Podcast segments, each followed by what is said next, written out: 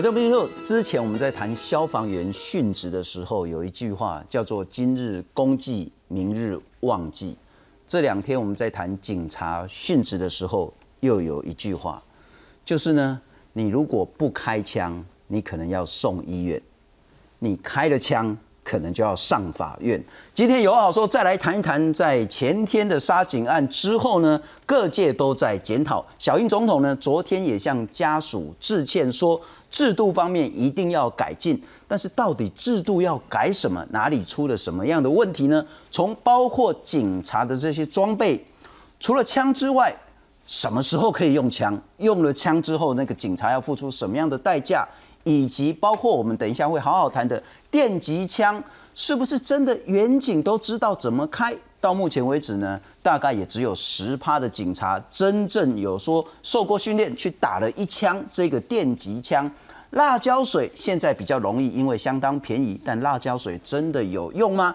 从这个整个装备的齐全以及不足了哈，我们等一下约谈。如果前天那个警车的监视器。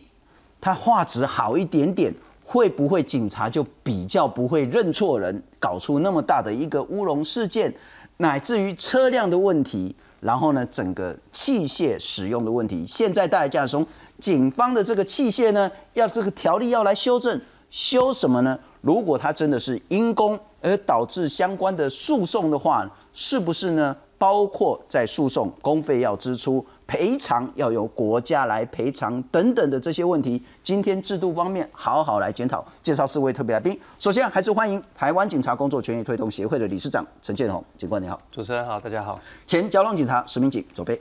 各位观众朋友，大家好。要特别感谢民传大学犯罪防治系的副教授王博奇王老师，你好。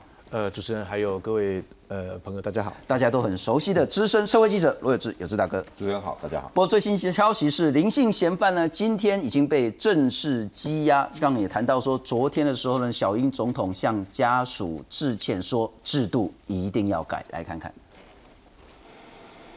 台南杀警案震惊全国，林贤历经十七小时逃亡后，二三号在新竹落网，带回台南侦讯。台南地检署认为林贤涉犯杀人等罪嫌，所犯的是最轻本刑五年以上的重罪，且有逃亡事实，向法院申请羁押林贤。二十四号下午羁押获准。逃亡的意图。另外，被告犯案后逃往土城高中校园内，将作案用的凶刀丢弃于不易发现之处。企图湮灭罪证，故本案有事实，主任有灭证之羁押原因。得知儿子犯下重罪，林贤母亲无奈表示，他应该自己承担责任。你哪敢会听话？你看，你看，伊敢会去做嘞？在在在，有责任。尽管已破案，但林贤是明德外衣间收容人，原预计服刑到二零二八年，按规定三个月可返家一次。他本月获准返家后，没依规定十五号返监，在外游荡七天多。事发后，狱方说林贤是余假未归，不是脱逃，让家属痛批说辞泯灭人性，是在家属伤口撒盐。如果他是一个有效、有能力的一个执行单位，他不应该是这种态度的。是事后再说余假未归，那再者。他我所谓的因，如果他有把罪犯追回来，这个人会造成两个远景的受伤甚至死亡吗？面对家属批评，狱方表示有依法通报，但是否逃脱并非由狱方判定。嗯，并没有这样的一个用意哈。我们最主要还是做事实来做说明。他的确是放假没有回来。那我们照外间收容人还要探视办法，还有外间的条例哈相关的规定来做通报，还有移送。另外，气凶之初，警方锁定的其中一名诚信嫌犯，一度被外界认定是杀警凶嫌，吓得他主动投案自清。台南地院证实，陈贤二三号一诈欺案通缉到案，由于他有多次犯罪及通缉记录，目前已裁定羁押。记者温正恒、陈焕宇、陈显坤台南报道。好，李市长先请教你，小英总统说致歉，然后要检讨改善制度，到底制度出了什么问题？刚列了好多好多，一个外衣间，啊，就说啊，外衣间是真的什么所谓的服刑的人都可以去外衣间吗？所谓的外衣间的这个容纳的这个标准。放假的规定、御驾未归或是逃狱的这个认定，以及接下来通报外衣监视是一个，警方的配备又是另外一个。如果前天警察有电击枪，或者是说它的整个配备会更好一点，又是一个制度的问题。好，再来就是说用枪时机，如果警察可以在第一时间用枪，是不是就不会有这个悲剧？好多好多制度，到底哪个制度出问题？其实制度的问题哦，我们协会一直有在那个网站上，或者是说透过各种方式去去要求、去诉求，说政府应该要改革制度。因为他今天蔡总统所谓的制度出了问题，他也没有说是哪一个部分需要改，可但是本协会一直在讲说要从警校绩效制度，绩效制度是需要被改革的。然后还有警察教育训练的部分，我们一直在呼吁，我们从那个司改国事委员会。就一直开始要求要建立警政绩效改革委员会，还有警察教育训练改革委员会。好，因为毕竟大家的勤务样态跟工作量，每个县市都不一样。那最主要的原因还是因为绩效嘛，因为警察就是需要绩效，大家觉得说警察有绩效才有在做事情。那么勤务样态跟工作量能不能接受这样密度的？好密集的去执勤，然后导致说因为这样子没有办法得到良好的训练，能不能接受？因为大家去追求绩效，没有办法做好训练，还有这样子绩效导向、工作量那么大的代价，是导致训练密度的过低，更容易造成事故的发生。可不可以我们再讲具体一点呢？哈，我们先来谈绩效，等一下再来谈训练。所谓的现在的绩效制度出了什么问题？是说？你们现在应该是抓酒驾绩效是最好的，对不对？对啊，因为酒驾现在是当下的重点嘛，所以你们就要花好多的时间去抓酒驾。警察现在工作大部分都是在抓酒驾跟诈欺，还有毒品。现在又多了一项，最近都在协助防疫。这两年来，因为嗯政府说人力不足，是，所以只好委托警察协助。去做一些防疫的业务，例如说，嗯，电子围篱啊，如果说你讯号是不亮，还是说哦人跑了，找谁去找谁去找那位民众？哎，叫警察去找。嗯哼，对。然后像是从国外返国居家检疫，谁去关怀呢？外国人居然是由我们的外事警察去做电话关怀，一天要打两次。是对，因为防疫的这些缘故，再加上其实疫情。前一阵子确实是很严峻的，所以变成说，哦，警察大部分的时间都放在了防疫上面，OK，放在了打诈上面，现甚至现在还有要去找一些柬埔寨在那边没有回来的民众，是对这样子的状态之下，然后再加上还有一般日常的勤务，其实我们基层员警其实没有办法负担，你要花好多好多时间抓酒驾的。然后现在现在可能稍微好一点，因为防疫稍微那个宽松一点。但先前要花好多好多力气去抓那一种所谓的没有符合隔离规定的，自己跑出去打篮球的啦，那些要警察去抓。烟毒贩要警察去抓，对，窃盗案要警察去抓，那违反的色情交易也要警察去抓。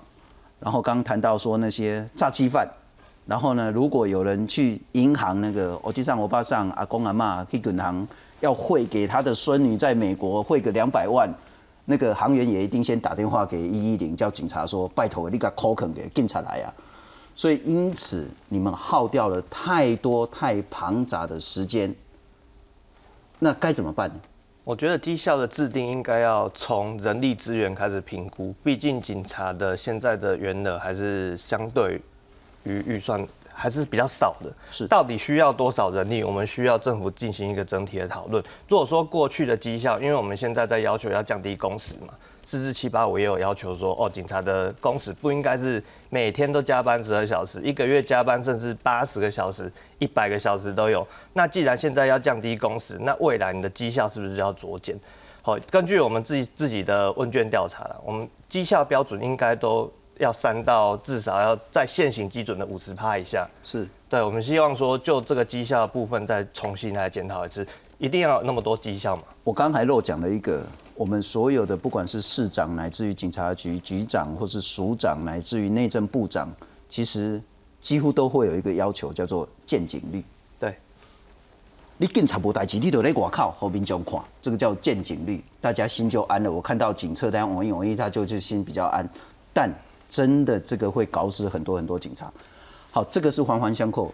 当所谓的绩效制度出了一些问题，搞死警察之后，很显然你们的训练就会跟着出问题。训练又出什么问题？前面还有一个问，就是绩效的文化，就是我们追求绩效的文化，会影响到警察同仁平常的执法模式。因为要求绩效嘛，所以他的执法强度就会更强。他就可能会用游走于法律边缘的方式，甚至是违法的方式去搜索，或者说去盘查。嗯哼，对。然后再讲到训练的部分，因为前面大家已经知道，警察每天的工作有那么多，做日常的巡逻、受理案件，哦，现在又多了那么多工作，那还有时间去训练吗？我想应该是没有了，因为就像呃昨天讲到的，一个月原本应该要有八个小时的训练，现在都没有了，因为疫情的关系，那是其中原因之一。那像待会会提到电击枪，现在甚至是全国啦，就连台北市现在只开始办第一次而已。训练，所以训练真的够吗？我觉得你有真的用过电击枪吗？我有受去训练过，有真的有打过，最近才打第一次。我前天打了第一次训练单。哦，这一两年来，我这么久以来，你当警察一二十年，前天打第一次训练单。电击枪的采购是从大概二零一九年开始说要采购嘛，所以在二零一九之前，其实警察是。没有所谓的电击枪，摸都没摸过。对，甚至在之前是连辣椒水都没有。警察拥有的应勤装备可以用的大概就只有警棍跟手枪，对，就只有这两项。你是台北市的警察吗？对，我在台北市。台北市的警察大多数都跟你一样，已经有了第一次训练电击枪的经验了吗？应该大多数都有，就一次。对，目前办只有办一次。那你们局啊，我不知道这能不能讲哦。局里面有电击枪吗？局里面有没有电击枪我不确定，但是现在目前可以所里面派出所里面每个派出所机关应该都有两到三把的电击枪可以使用。派出所里面才两把三把？对，因为预算的关系啊，其实没有办法要求到说哦每个人都有一把属于自己。服勤使用的电击枪，那可能就是轮流使用。可你巡逻、公事勤务什么，带出去使用这样。我现在把很多问题混在一起了哈，那我先问，电击枪有没有比真枪 在实际上好用很多？呃，真枪这呃电击枪是低致命性的武器，然后枪就是致命性的武器嘛。其实使用的时候还是要看场合，看对于什么对象。是对，不能说电击枪。完全没有危险。当然，电击枪的致命率是它的杀伤力是比真枪还要小很多。嗯但是也不乏有曾经有民众，哦，国外也有案例，例如说大概呃大概五六年前，和有一个知名的的英国球星，是对，就是因为在被警察使用 Taser 之中电击枪电击的时候，导致他身上有一些。疾病啊，好就不幸过世了。是这件事情之前在国外的新闻报章媒体都有报，所以这比例还是低很多啦。对，但是相对于警枪来讲还是低很多。但是电击枪其实使用上还是有一些限制的，就像因为它的作用功能是它发射两个金属探针，是刺到身上之后呢，它进行进行电击嘛，高压电击。那你要有办法保证说你的使用空间，电击枪有办法投射两只，像在车厢或者是说。密闭室有比较多障碍物的空间，那发射那个成功的可能性几率就会比较小。看情况，如果是就是那个目标就是单一一个，那它其实不是跑得很快，然后不是在车子里面，电击枪就会好用很多。对啊，如果他坐车，大概电击枪一点用都没有。可能但等一下会再来谈谈啊哈。可是事实上，我们看到现在电击枪的整个呃，不管采购的情形或者训练的情形。那个比例都低很多。不过左边我再请教你了哈。刚刚理事长谈了很多很多制度的问题，怕一开始就谈说绩效制度大有问题，训练大有问题啊。等一下也会谈到装备大有问题这样子。你看到什么问题？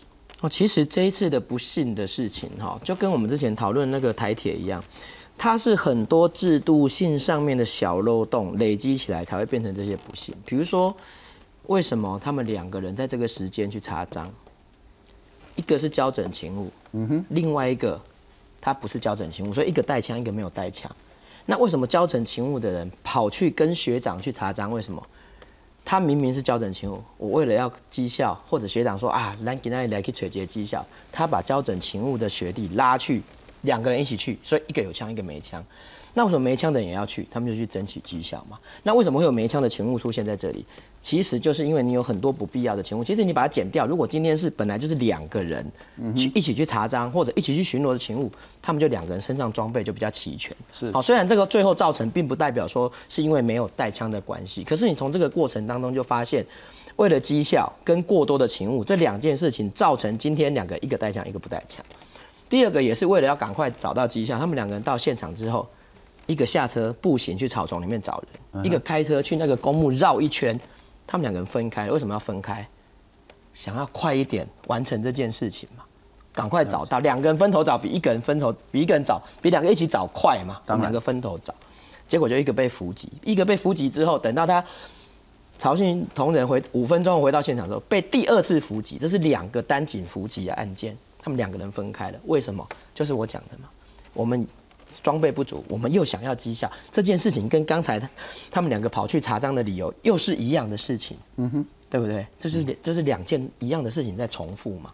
那讲到这个装备，其实我们如果佩戴电击枪这个装备是对的。刚才一开始的时候，刚新虫就问我说：“啊，你身上是不是里里扣扣带四五种不同的装备？”其实这个才是正确的。你看那个外国的警察身上带很多，为什么？我们开车哈，你知道法拉利那个高档的车，它有八个档次啊。我们那个很烂很烂的那个机车哈，一讲就炸，啊两个档次而已。为什么？因为你的车烂。然后你不好操控，你的两因为两个档次里面不好操控嘛，是越精密的车越好的车，它是不是给打的档越多？我们一般的小客车四个档，好的车还可以到六个档，人家那个赛车到八个档，为什么？你的武力使用要分等级啊哈。如果我只带枪，我只有两个选择，空手跟用枪。我如果带了警棍，我就有三个选择：是空手警棍用枪。我如果带了辣椒水，就是四个选择；我如果带了 taser，我就是五个选择。我面对不同的情况的时候，我可以做出不同的选择。但是如果你是只带枪哦，你碰到这个人，你就只有开不开的开不开两个选择而已。但是我碰到不同的情况，我可以选择用辣椒水，我可以选择用电击枪，我可以选择用警棍。所以你的武力分级这件事情是重要的。但是武力分级的前提就是，第一个你要足够的训练。我知道什么时候是我应该用什么样的程度来应对。是第二个，你的装备要够。刚才我们讲电击枪，一个派出所能击，几个派出所细仔背狼，嗯哼，两支电击枪四十四十个人。你虽然说你讲说可以轮流领，可是我告诉你，大部分百分之九十五以上的都是不领的。为什么不领？第一个训练不够，第二个两支大家轮流领，我不想跟别人抢啦。我领走了，别人又没有啊！如果要领的人又抱怨，所以变成大家最后大家都每次都是你左边领，对啊，然啊啊，变成大家都不领，因为习惯性嘛，就是我我让你，你让我，大家都不领嘛。大家知道大直杀警案之前，台北市警察局是没有一个远警配一副手铐的，手铐我我们要自己买，一个派出所挂六副，你要出勤的时候登记，然后领手铐。可是这个东西是不是每个人身上本来就应该要有的东西？可是你要花钱买，有的人没买。有的人被别人借走了，一刚多波贴大直杀警，为什么没有给那个烟毒办上铐？因为刚毕业三个多月的那个同仁，他也没有买自己的手铐，他平常都跟跟枪械世界跟学长借，那天的波炸就出事情，所以你装备也不够，你的分级的教育也不够的时候，你就应对不同的状况的时候，你没有办法做一个妥适的处理。嗯哼哼。不过题外话了哈，这个我当然也就是说，呃，不，那没有直接必然关系了哈。但这个是前天警方的那个，就是那个遇害警察的那台警车上面的那个行车记录器，然后说读者提供，一定是警察流出来的，然后，啊，告不啦，我讲你行车记录器你买一台较好的，和警察应该袂使啊。如果好一点，画质好一点，是不是可以比较容易的辨识出这个凶嫌，就不会导致等一下我们再来谈谈那个所谓的冤枉的那个另外一个姓陈的这个通信犯？但我还是想请教刚左边那一点。我举个例子，如果这一个呃有攻击性的凶险，赤手空拳，亚丘被嘎怕，恭喜在了哈，远远的你喷他辣椒水，也许就可以制服。如果这个凶险呢拿着一把西瓜刀，但是呢看起来又不是说真的有非常强的攻击你的那个这个行动的话，也许电击枪就够。啊，如果这个凶险真的远远拿刀就要砍砍你的时候呢，说实在，警察那个枪就要了。但问题是，如果你警察只有一把枪，啊，被亏啊，唔亏，唔亏都可以抬，啊，亏都爱上法院。不过我再请教一下有志大哥，我还是想请教，你是警友会的人，警察那个苦到底在哪里？制度问题又在哪里？我觉得刚刚理事长讲的很对哦，整个绩效排挤掉所有警察，然后他自己心里面根本不晓得要做什么。我老实讲哦，发生在台南，我真的非常遗憾。因为台南是我第一这个看到哈，第一可以做到低绩效、低绩效哦，真实做事的一个一个县市，谁做的你知道吗？赖清德，他那时候把绩效动得非常的低，低到什么地步？低到现在哈，一堆人会把那个台南市的发生率啊拿出来骂，因为他不长，他要这些警察回归，你们去做自己正常的工作。所以那时候发生了很多事哦。我那时候曾经有有一个绩效是隐藏不了的，就是诈骗，就是警那个银行汇款。结果他那个时候台南市的士气高昂到什么？高昂到那个车手不敢在台南领钱。有一天那个警察局局长哦，那个报表一拿来啊，各县市不是今天被领了几次，今天被领了几次啊？结果台南市那天是零。就那个警察局长说：“对不起，那个那个银行拿去重新再跑一次电脑，不可能零，一跑回来又是零。”他想说为什么？他到处去问，原来哈各分局那个士气高昂到，因为市长不逼我绩效。局长不逼我绩效，高行到谁敢到我台南？我跟你讲，我们就要拿出我们最最大的那个，所以到处去巡逻。不逼绩效，反而绩效最好，这个才是真实状况嘛。那你一逼绩效，刚刚李市长讲的，我叠加戏绑加不会，我什么都要。然后查的东西乱七八糟。逼绩效最有名的是什么？刚刚信东讲的什么色情？其实那个叫援交妹。要警察一个警察一年可以抓，一个月可以抓一百多个援交妹。是，请问这个警这个这些援交妹对我们治安有什么太大的伤害吗？不见得，他是不是犯罪？是，可是因为那个时候青春专案，然后媒体报道，然后就就压下去。现在不都是排挤掉很多的东西？是，好，我我要讲的是这些警察到底知不知道自己要做什么？很多警察做了十年之后，只知道长官交办的，他自己身为警察到底要做什么不知道。上面有没有在做预防工作？哎，其实预防更重要。哎，嗯哼，所有的分数，所有的东西全部投入。我今天赚你到底有查了几项？查了多少？路口站了多久？你我我讲真的，大家都念过书，都知道国高中的时候，如果这个这个学校这个老师这个班级一直逼成绩，他会干嘛？会把体育课拿来，对，他会把美术课、美美美劳课全部拿来做做做考试。现在不是也是吗？童军课就上国文这样。你说警察，你全部都把他这个绩效、这个绩效、这个绩效训练会不会排出来？我跟你讲，很多都造假啦。你你怎么真的可能训练得到？所以刚刚连实实实景的讲的那些训练会不会去做？身上这么多武器，我怎么训练？光一个二十一尺原则，有多少警察进去到现在也磨练过了？什么叫二十一尺原则？你要看到哈，大概五六公尺，你才可以。那因为那个都要都要训练的。因为美国研究二十一尺是那个拱的人哈，冲到你面前来，如果身上是刀子，身上是枪，身上是什么武器，每个人都做了研究。那你每个武器应对每一个方法，八尺的、二十一尺的，我要做什么？是我们有没有做这个训练？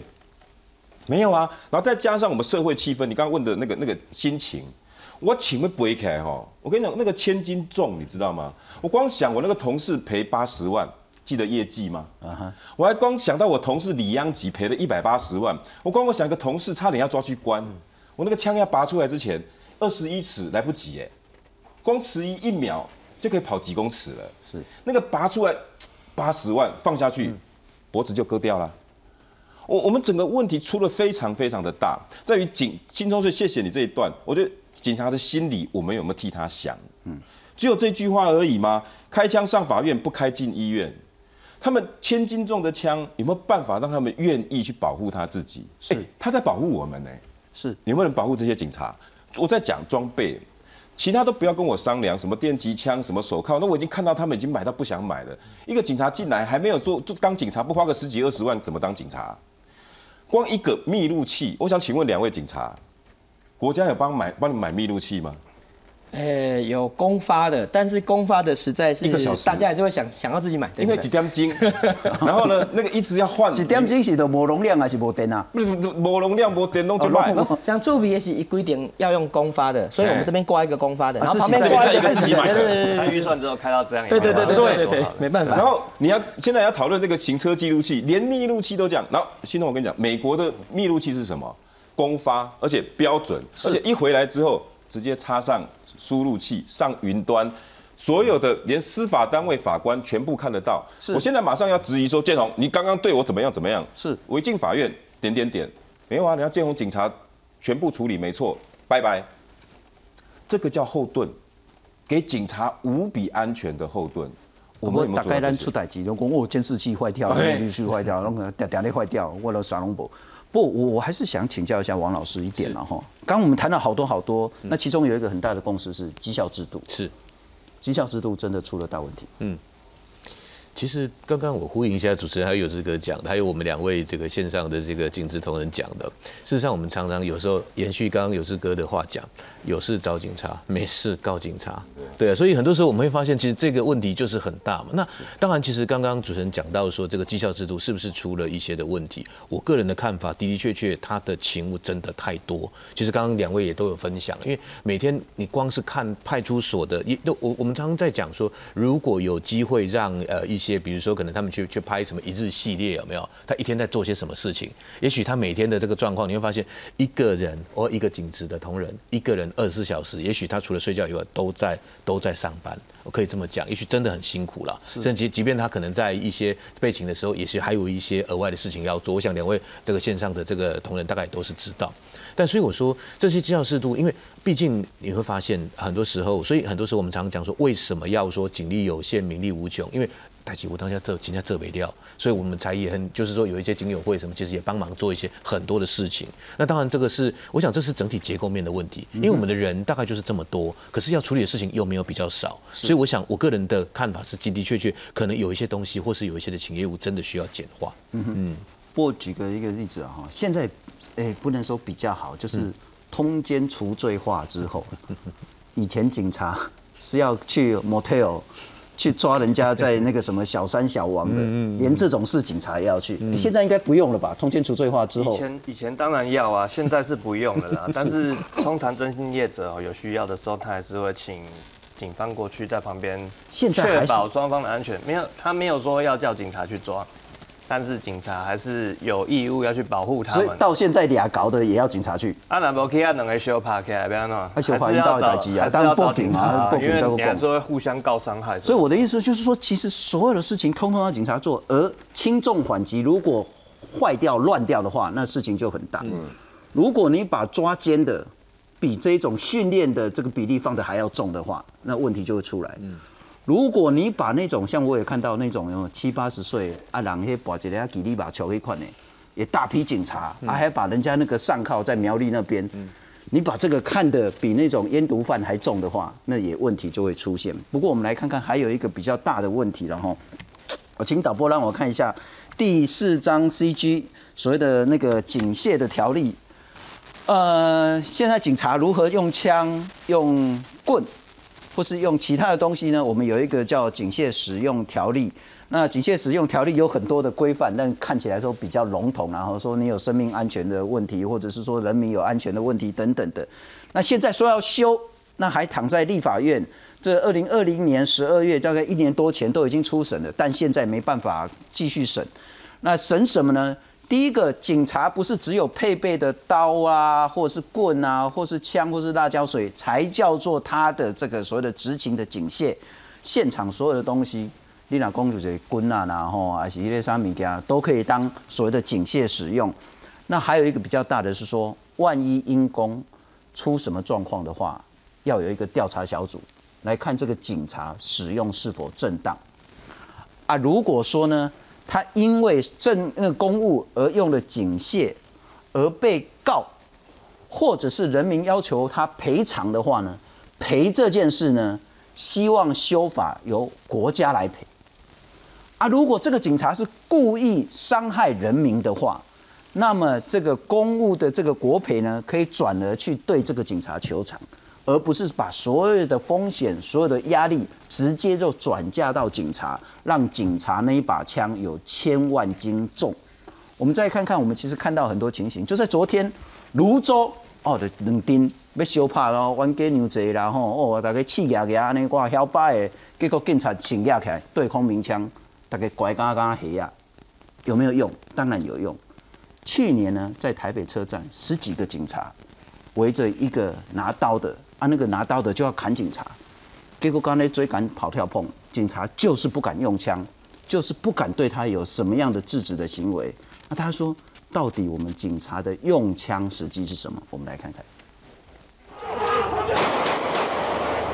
好了好了，对，那请那请是，全部给我趴下，全部给我趴下。新北市泸州区二十三号晚间有两派人马聚众闹事，即使警方派出快打部队处理，还是有人拿出开山刀冲出来，于是警方对空开五枪，场面才镇得住。台南杀警案后，警方更大胆用枪，但在此之前，警方都比较谨慎。像去年五月，在台北车站附近，近十名远警将手持开山刀的男子团团包围，却不敢轻举妄动，僵持好久，其中一名远警才扑向男子，将他制服。依法，警察可以在自己或他人生命受胁迫时开枪，但考量到场所和人流，警方通常无法贸然用枪，因此抛射型的电击枪就成了另一个选项。瞄准后射击，发出电击声响，歹徒很快就倒地。电击枪可近身电击，也可以在七公尺内锁定目标发射，不但杀伤力小于警枪，也更能灵活运用。于是，在台铁杀警案后，内政部紧急采购电击枪。行政院也已经核定四亿八千万的经费，要增购更轻便的警棍、抛射式的电击器以及建设互动式的情境模拟靶场。我们要让同仁有更好的装备。不过，截至去年九月，不到一成的远景使用过电击枪，就连训练用卡夹也短缺。看来，在保障警方执法安全上，政府还得多加把劲。记者综合报道。好，理事长先，我们先来谈电击枪这件事了哈。呃，我们根据的是审计部有一个一百一十年的总决算审核报告，换句话说呢，这是一年前的资料了。那今年应该有稍微改善一点。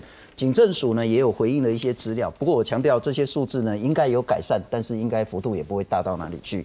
一百零九年呢，我们警政署买了四千五百二十九支的电击枪，现在大概还有一万个训练卡夹了哈。不过这个很贵很贵，开一支训练的这个子弹了哈，电击枪的子弹可能要好几百块，五六百块以上。那不过呢，在去年九月之前呢，全中华民国的警察只有百分之九点二七有实际的训练射击的经验，不到十趴，这是去年的资料。今年希望有好一点，不过我想也不会超过两成了哈。那如果要让全国所有的警察至少都真正开过一次训练的这个经验的话呢，我们还需要三万四千个训练卡夹。要再编两千两百四十七万，那不过呢，这个开电击枪这件事情呢，已经纳入了这个一百一十一年，就是今年的常年训练。请教你，这个现在训练的情形遇到什么问题，以及它是否真的有这么重要的必要？现在的训练哦，还是一样，就是先模拟一个情况，可能是歹徒持刀要朝你逼近，你还是要。喝令他让他把武器放下嘛，做武器放下，你告诫他，你他再过来的话，那你才可以使用电击枪。所谓使用电击枪，还是要符合它的使用规范哈。我们之前就定过了。那为什么会那么少那么少人去使用呢？第一个，训练卡夹本身就不够了，因为警察有那么多，卡夹那么少。然后刚刚新松大哥有提到，一发训练的子弹，那个电击枪的卡夹一发就要四百五十块。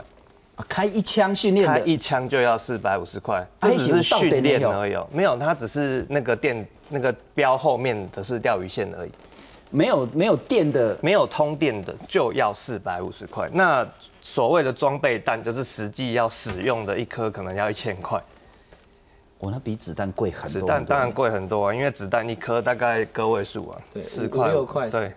五六块钱台币，差不多啊，因为预算不够嘛。前面讲的很多问题，其实都是预算问题。政府常常在说，哦，我们很重视警察人员的权利，我们要照顾警察。那我们要修法去修改警械使用条例，还是说去修改一些东西？那请问为什么一百零九年了，到了现在，现在已经一百一十一年了，已经有两年的时间让你们做这件事情，还是没有做？你跟我说你们很挺警察，我们是不太相信。我绝对挺警察弟兄。但没有预算，但是我没有钱，对预算不够。前面讲很多问题，其实都预算问题啊。像现在其实有稍微好一点了。现在像刚刚那个民警提到的，手铐现在有公发，OK，对，密录器现在也有公发，虽然不是那么的好。警棍现在也有公发，以前的警棍没有公发，也要自己买。警棍要自己，警棍也要自己买。密录器不是每个人都有，密录器也不是每个人都有，对。像像我密密录器就是自己买的，那这么多东西没有，你为什么不提升？就是你多一些预算给警察，让警察可以买足他们需要用的应勤装备，甚至说连电击枪不需要沦落到说一个派出所只有两到三把，大家出去还要轮流领，这是为什么？搞不好你的电击枪拿出去使用完了，用个两三次，跟你讲拍谁，我们没有子弹了，这样不是会更好笑？不，明启大哥，我跟昨天高仁和高大哥有谈到讲，伊东吹时吼，迄配迄个阿法罗密欧啊，啊，跟迄个说，我嘛捌开过阿法罗密欧。我外外晓摆啊，个迄敞篷的外站的，结果外口落大雨，内底落细雨，啊，然后呢，迄个就要甲吹油门要去录去歹人的时阵哦，说熄火。对。包括警车，包括刚刚个人的这些配备。你在当警察的时候遇到什么问题？而这些问题现在，因为我们每年会发一个调查表，你期望那个警车需要有什么样的功能性能？我都填两个，能发动，有冷气，我都填这两个而已。我的要求就是这样哎，我从警二十五年的要求就是一定要有冷气，嗯，好，要不然太热，我们很多警车经常冷气是坏掉，没有冷气的。OK，好，那因为它最主要的原因什么？它第一个它有一个预算标准，第二个它都是最低标，那最低标你就没有办法做一个很好的。你没办法买很好的车种，然后另外一个原因是，其实你看日本跟美国的警车哦，它是特制款。什么叫特制款？它是为了警察勤务，车商去开发了这个特制款，那就是这个车子是专门否警察用的。那我们台湾的警车警车里面为什么经常没有冷气？因为我们的那个巡逻灯它是另外要用电。然后另外再请那个车子买来之后，我们请了一个工厂的技师把那个巡逻灯装上去。然后因为这个巡逻灯装上去之后，车子电不够，所以我们又请了另外一家电池的厂商，在我们的后行李箱再装了一颗电池。了解。然后你知道那个电子回路其实是一个很精密的东西，不是说我我本来的电池瓦数不够，我装两颗新的上去就可以用，没有这么简单，它很快就会坏掉。然后你就造成你的这个车子。你就经常会故障，那你故障的同时，你在台湾你又讲说我的预算不够，我采购的量不够，所以我没办法像日本、像美国一样，它就是统一的规格，然后我出厂的时候都把这些东西都设定好。我们那台是拼装车，一台车出厂之后，来电名啊，供掉个真心的冲我了，拜为什么会滴水？因为你那个巡逻灯是自己钻孔装上去的，不是它出厂的时候就有的，所以它的问题这么多。那我们台湾各县市采购的车辆的批次。还有它的预算，它都是分开的。比如说我彰化县今年买五十台，明年台中县买三十台，那你不可能叫车厂为了你五十五十部车做嘛？啊，你如果警政署我一次定做两千部，车厂有没有可能？特规的电路系统，或者特规就是我出厂就帮你把那个巡逻灯什么都装好，就有这个可能。可是我们的总预算跟这种采购的制度是没办法配合的，厂商赚不到你的钱，他不会做这件事情。不要用最低标啊，对啊，但是我们的公务人员又怕最低标，我采用最优标的时候，人家说我什么？独立厂商啊，什么我我为什么给这家得标？所以大部分的公务人员觉得我我最低标就好，最低标就好，反正我一定不会被告。堪用堪用就对，堪用啊，我一定不会被告。那其实这个文化是在公务体系，不是只有警察啦，只是警察，因为这个东西涉及生命的安全，你觉得比较比较恐怖一点。可是公家机关都是这样。我们今天的标，其实我觉得那是我下的，但我觉得下的不好，因为我们老是用人民保姆来形容警察。保姆是什么呢？哦，要。温柔的把屎把 尿，要非常非常客气，然后把你小孩子侍奉的跟大爷一样。我们对保姆的期待是什么？但事实上不是。对，保姆不是在帮你把屎把尿，保姆面对的是经常那种不特定的风险，面对的是可能穷凶恶极、可能随时杀掉警察的这一群人。他不应该是保姆，他至少要有绝对的能力先保护自己，才有能力去保护人民嘛，哈。不过我们来看看，特别要请教王老师了哈。我们刚刚谈到说，现在的警械使用条例有很多规定，那说清楚也清楚，说模糊也模糊。就说如果呢，这个你非使用不可啊？什么叫非使用不可？黑得过就搞急啊！然后，当对方拒捕脱逃的时候，或是说有人民的生命、身体、自由、财产受到威胁的时候，或是你警察自己受到威胁的时候。或者是你不听从告诫的时候，你可以用，但是要怎么用呢？不得逾越必要程度。黑的假灰啊，什么叫做逾越必要程度了哈？那如果警械使用原因的消灭呢？你要立即停止使用。我觉得这个理所当然。你被制服了，你就不能再打他，不能再开枪了嘛，哈，这理所当然。那不要伤及致命的部位，这个也理所当然。但人是会跑，车是会动的，然后，所以你对着车的轮胎打，结果打死人，这个不等，昨天我们也讨论过。那我们来看看，重点可能不在这个，重点是警察要知道什么时候可以开，开了之后整个制度能不能支持警察？我们来看看，要修几的，刚刚我们列了一些了哈，不外乎说。我们应该要有一个专业的调查，而不是通通让一个事后的法官做事后可能自己去就证据上的预测。你可能之前要有一个专业的一个调查小组来知道说警察遇到什么状况，他该不该这样做。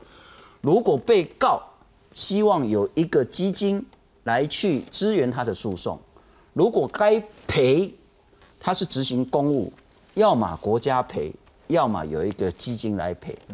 从这部分，我们该用什么样的制度修正来挺警察，才真的有用？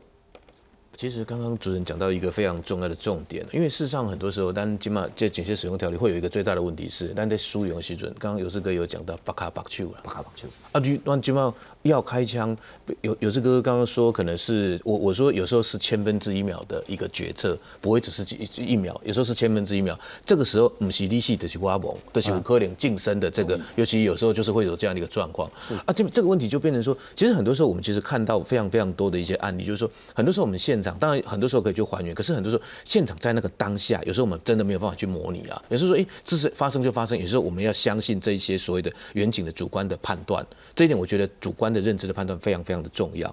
而且就是说，很多时候，当然我们现在看到的一个现行的制度会是一个状况，说，哎，我事后在法官在评估一个状况，说啊，你今天大概这个使用的时机是不是有没有这个是不是适当啊？如果说没有危及到生命，你为什么一定要就是开枪呢？就是他事实上会有提到这样的一个问题，那甚至会觉得说，是不是我唯一的手段？你不开枪难道不行吗？哎，可是很主席，哎，EMPD 很丢啊！你怎么知道说他这个开不开枪这件事情，或是用这样的一个用这样的一个警械的时机，他不在现场，他并不晓得。所以很多时候我们其实会变成说，我以事后的状况，比如说法官就是审酌了一些客观的状况，然后再去做一些呃回推回溯来做这样的一个事情。我觉得这个很多时候其实是有一点点失公允了，因为你并不知道说我在当下的状况是什么嘛。我们在公啊，到时我老公这个时候我如果不开，可能我真的就是没命的嘛。很多时候，那但但是问题是，我要开的时候，其实你会发现，刚刚有这个讲，我就 quick 请八个八十几八的摩基啊，那很多时候会是这个样子。所以很多时候为什么？呃，当然这一次的修法的这些的这个议题，我觉得我个人其实是蛮支持的。就是说，因为其实这么多年来，你会发现，我们警察一旦开了枪之后，你会发现还有另外一个问题啊，那不可下不了啊。你开了一枪，是不是有时候你开了一枪，你也许就要写你报告，可能要写个五页十页，有可能啦。哎，这个有有有可能是这样。那你开了两枪，可能就二十页之类的。但很多时候就是到底怎么开枪，或是这样的一个调查小组，可能你会发现，从过去到现在这么长的时间以来，其实我们应该要有一些的机制，帮我们警察还原他们在当下为什么要使用这样的一个枪械嘛。是。可是这个东西好像都目前在这个状况之中，我们一直到法院里面才知道说后续来做这样一个事情嘛。所以这一块我会觉得这个情况。我个人觉得这个调查这件事情，我觉得很重要，一定要有。是我，因为我们其实，在谈很多司法的这个问题，我不是说对法官有什么样的成见，然后我举几个例子，性侵案、医疗纠纷这些呢，其实都需要所谓的专家证人，或者是说有另外一个，像譬如说医疗纠纷，它可能就会有一个一审会，那性侵案可能会有更专业的一个法庭。同样的，警方用枪是否失当，不能说一个法官或是三个法官，然后觉得自己就证据来讲说到底当或不当，恐怕要有一个机制来协助法官去理解这个警察当时遇到什么状况，他这样开啊，真的有问题或真的没问题，嗯，让法官有更多的支撑了哈。不过请教有志哥，我们先来看看。目前也有，但是这比较是零星琐碎，或是各县市自己在做的，就包括说成立专属的律师团，这警政署有这个，就是有十四个律师呢，让警察可以来咨询，那诉讼费用呢，警政署可以代垫。各县市警局呢也有编列预算，说请律师啦，或是律师费补助啦。不过像台北市就是补助八万块上限了，新北市是六点五万，那上限是八万。另外也有像是彰化有一个叫诉讼基金。啊，你如果明显过失，这就不算不受理了。可是如果你是因公，这个基金可以补助你。我还想请教，有这个很务实的，你如果说没有用制度明确的支持警察，警察还是会犹豫的那个零点一秒，自己就没命。没错，我我我真的非常同意这些基金制度，但是不够，完全不够。这些什么八万块、两万块哈，那个叫杯水车薪呐。我真的，你那个基金跟你的后，你的给警察后勤的资源，跟这些你要到的，可以让他们，就算我出事，我也可以安全过完下半辈子。我看到太多，因为这不是只有诉讼的问题，这诉讼是一个部分。是有人告一辈子，我有一个我有一个警察兄弟哈，开了枪之后被告十二年，请问一下八万块够花吗？怎么可能够花？那你受伤了，你死掉了之后呢？剩下那些东西钱谁要给？没有啊。有时候警察保险八百万，再来一千两百万，啊，有的你不小心加个喝个酒，不小心你又犯个什么错，又被告，又保险公司又一直一言一直一言再言，你死了，你爸妈都还拿不到钱，这不就是现警察现在的现况？加上刚刚好那些什么警用条例，我请问一下两位警察，你可以现在背得出来给我听吗？你要开枪之前脑筋还要先跑一次，你是你是四八六电脑吗？不可能嘛！你有叫歹徒讲你先卖叮当，你先我背一个哦，我先黑你的。哎，啊，我先听我听我念哦。如果你怎么样，我就不可能嘛。那些东西掉那么多，就像刚刚新东讲，有没有专业人士可以帮我们判断？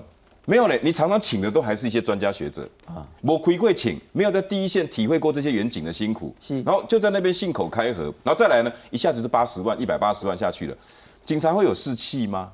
不会有士气。所以，我我觉得后端的这个保障很重要。我我要看到的，你你要谈 face，你也得先要有犯防法，对不对？是。那你要谈警察的福利跟这些条例，你后面的警察支持的这些有没有？我们没有。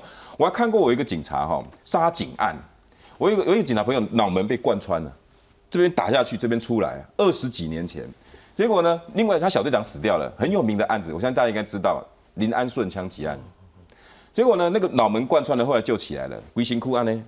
一定斜一边啊，斜一边，一辈子哈就这样子走。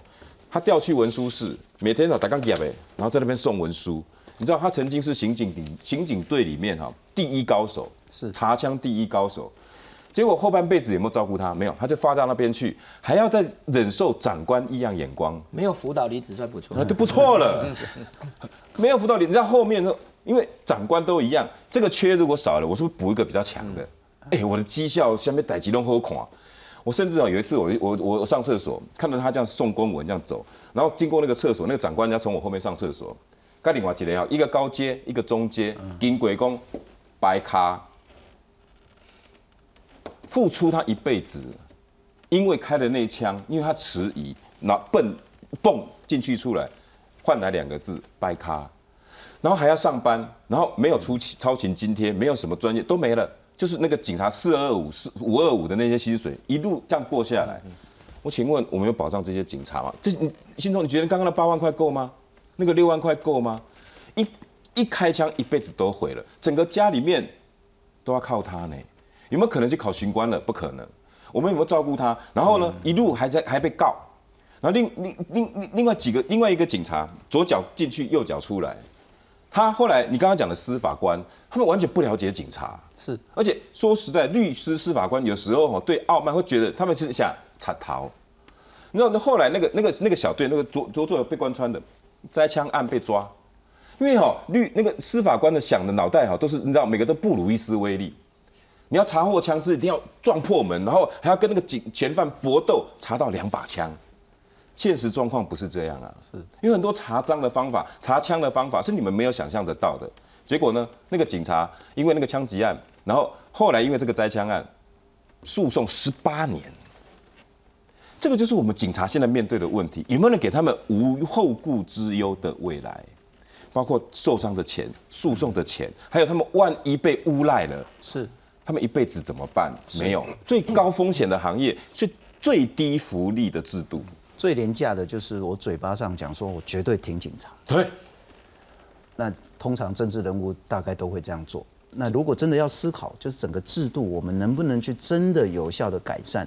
不过我们刚刚一直在谈警察的一些真正遇到的问题，不过恐怕警察自己其实应该是高层了哈，也出了一些问题。其实，在前天差点啊哈，真的是那个姓陈的这个嫌犯很。当那个徐国勇讲说要大胆用枪，如果他反抗的时候，幸好他自己听因阿妈的话，讲赶快去到案。啊，那无警警察拿去个大举围捕啊，他如果抵抗的话，他可能真的没命。不过那个左边呢，其实在前天也赶快讲说，这个其实让他想到一九八零年台湾很严重的一个抢银行案子，叫李斯科案。结果呢，二十三天之后，有另外一个人叫王银仙，他长得口音都跟李斯科有一点像，结果他家里的棉被又跟李斯科的棉被很像。结果被王银仙的女儿的男朋友呢检举啊，被逮捕啊。王银仙为了说啊，都人都不是我抬，不是我亲为啊，结果呢，他就从秀朗桥跳下。那这是一个具体在几十呃几十年前发生的案子，我还是想请教，这一次差点呢造成另外一个很大的冤案，就是诚信嫌犯那件事情，警方高层犯了什么错？我觉得就是你过早把还没有完全确定的资讯给泄露出去，因为基本上你在一个案件调查的时候，你会同时怀疑很多人啊，不会只怀疑一个人。那如果你已经确定这个人是很重大嫌疑，已经基本上确定，就好像我们当年那个陈进兴案，那我们就三个逃犯，电视上你就直接开一个记者会公告说这是三，这是是是这三个人。但这一次的问题是在，因为其实在一开始，但第一时间哦，只有第一线就是台南的远景。或者是当时接获通报的某一个高层，可能署长也要知道，可能就是刑事局局长，他要先知道。嗯哼，这里面一定有人把这个相关的啊，可能我们有五个怀疑的、六个怀疑的人的资料泄露出去，因为那个时候被。披露在媒体上面的是一个口卡，就是后面有一个那个身高体系那个那个线条的，所以那个不是记者去弄到的，一定是里面的人把它泄露出去的。可是你泄露出去，我可能泄露五个人，可是媒体他看到其中有一个有前科有这个口卡照片的。他就有点见猎心喜，他觉得可能是这个人，因为其他的可能就是哦，超商店员啊，什么邮差路过的人，可能没有那么严重，嫌疑没那么大，他就把它泄露出去。可是他会造成两个非常严重的后果。第一个就是这个诚信嫌犯他运气很好，他那天人不舒服，说吃了药在家里睡觉，睡到九点多才发现说自己被通缉了啊，不是不是不是被通缉，他本来就被通缉，发现自己成了杀警嫌犯。他如果那天下午他去外面买个便当。被巡逻的严警发现了，因为他本身有通气，虽然是小案，就是欠朋友钱没有还，被人家通气。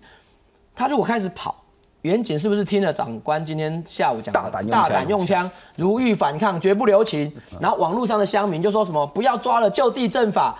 哇，万一把他打死了怎么办？第二个，另外一个林姓真正的嫌犯，他从台南跑到高雄，从高雄高雄又搭什么车去新竹？这段路上如果碰到。远景去巡逻啊！你姓林啊？姓陈？对他一看哦哦，我们在追查的那个是姓陈，这个姓林的没关系。可是他自己会紧张啊！哦，警察来找我问话什么？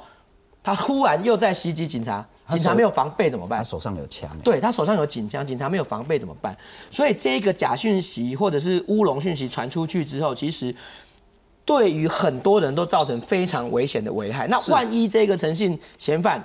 不论是被打死或打伤，造成任何的危害也好，它其实就是类同于第二个王英先案件。你很想赶快逮捕他，然后赶快披露一些很多相关的，其实这个叫情境证据。就算有有相关的事情境，不是很很能够明确的认定是谁的时候，你太快把这个讯息揭露出去，而且这一次我就讲说他。不是开记者会公告，他是不知道从哪里流出去的。其实查流出去这件事情是非常重要，这个人也要为这件事情要负责。我一个很重要概念呢，哈，侦查不公开，不是在约束媒体，不是在约束老百姓，是在约束警察。有手上有公权力在执法这些人，就拜托好好遵守侦查不公开。但其实我也知道说，在前天的紧急状况是非常危急的。当这个嫌犯已经杀了两个警察，而且手上有枪，而且呢在台南市区乱晃的时候，所以当天成大的副校长李俊章他就跟所有的师生讲说：“拜托，我打开警钟卖出去就回下面。”所以确实，如果确定某一个真的是凶嫌的话，公布他资料在社会公益上是有必要的。但请开记者会，请发新闻正式的新闻，而不是用遗漏出去说读者投书、读者掌握、读者提供。我再请教一下理事长。在这件事情上，警方该怎么思考检讨？所谓那些读者提供了什么，民众提供、热心人士提供，那个就是在规避侦查不公开的作业办法嘛。当然，像这种这么大、这么严重的案件，那能不能公开，其实是可以的。依照侦查不公开的作业办法，这些是比较特殊案件，或者说犯罪嫌疑人逃亡藏匿嘛，有必要公开，那这是例外，他可以依法做适度的公开。但是就像主持人讲的，请警察机关自己发新闻嘛，是自己发新闻稿，自己发彩通嘛，不是说你流出去给人家说哦，那大家私底下就知道了，然后又在那边传来传去。传到到最后，其实甚至连同事都不知道真正的嫌疑人会是谁。是，然后再来就是，其实哈，这件案件会那么大的压力，当然案件严重，破案压力很大，加上机关首长他一直在施加压力，内政部长也说要尽快破获，总统总统也讲说要尽快破获。那我身为，假如说是身为第一线，好，台南市行大会不会有压力？当然会有压力，会不会紧张？会紧张嘛？那资料会给谁？资料当然是给高层的。对啊，那会不会在这个时中忙中有错？我觉得这是非常有可能发生的事情。是，那我们说在检讨制度的话，恐怕就真正好好坐下来，什么出了问题该怎么改？谢谢您收看。